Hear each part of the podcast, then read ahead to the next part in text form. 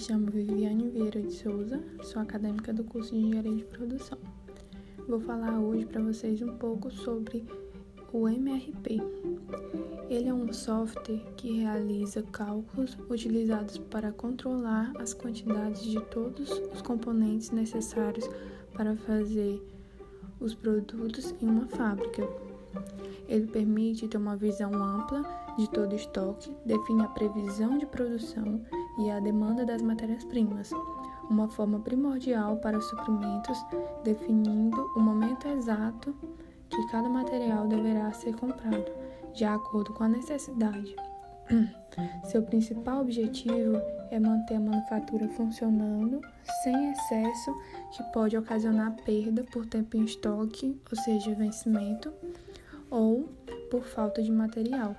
Esse sistema está formado basicamente por três informações básicas, que são elas a demanda, é, que é a quantidade de produto que é vendida e suas previsões de vendas em um determinado período.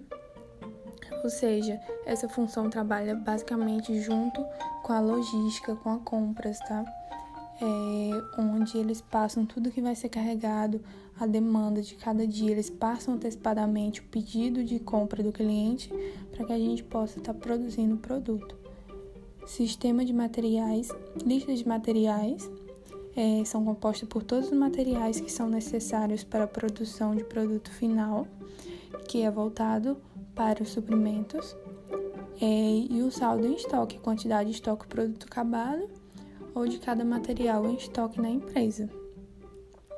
Com cada informação levada, é, o software realiza um cálculo indicando ordens de produção e compra de matéria-prima de acordo com as previsões de venda de cada produto.